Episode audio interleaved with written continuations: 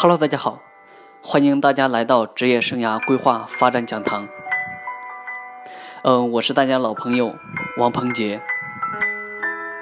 嗯，很多人呢，其实听到现在有时候不知道我的名字是什么，或者是叫不清楚。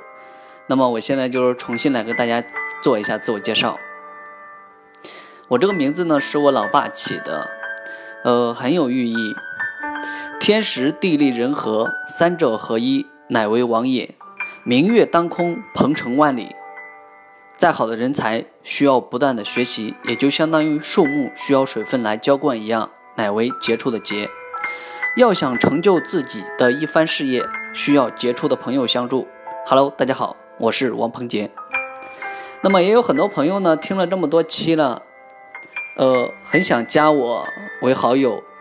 那其实你们都可以私信我，或者直接加我有一个工作号，QQ 号的二五幺五八四四六九零，二五幺五八四四六九零啊。如果你们有什么职业问题，或者是呃对职业规划比较感兴趣的，呃，都可以加我 QQ 或者是私信我。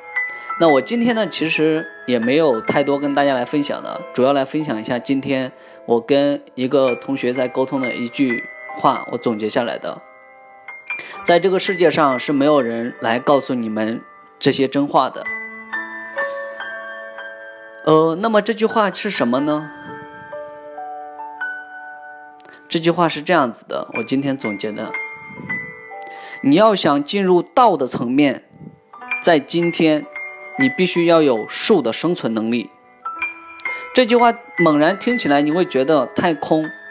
那么，真正你要想一想，在中国经历这么五千年的发展历程过程中，大多数我们都会讲到战略、智慧，什么兵家、法家、儒家、墨家、佛，那么这就叫道的层面。那么，真正你在道的层面上要解脱的话，你一定要有术的生存能力，也就是说，我们通常意味的工具。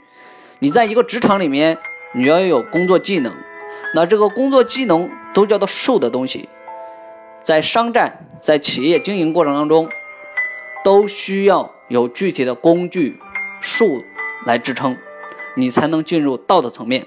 这是第一个。如果要想进入道的层面，首先直接要有术的生存能力。真正在几千年进入道的层面呢？都是一些进入智慧、大成智慧、思想领域的这些人。基督、佛教也有很多出名的企业家，他们其实也是在用道的，在经营企业的。这是今天总结的第一句话。那么接下来讲第二句话。其实我以前呢很不理解，在一个领域会叫有些人为神父，什么营销神父，什么开创鼻祖。我当时很不理解，直到今天我理解了这句话：整个世界都在装逼，看谁装的更像个逼。你猛然听到这句话，你会觉得很反感。但是真正的，我们去想象一下，我们每天出门最基本的，从外表上我们会去包装自己，我们见顾客，或者是我们工作，或者说我们只要跟别人交往，只要我们处在这个社会上。我们都在伪装自己，每个人都在伪装自己。那么，不管是中国国情也好，还是外国国情也好，每个人其实人活在世界上都在伪装自己。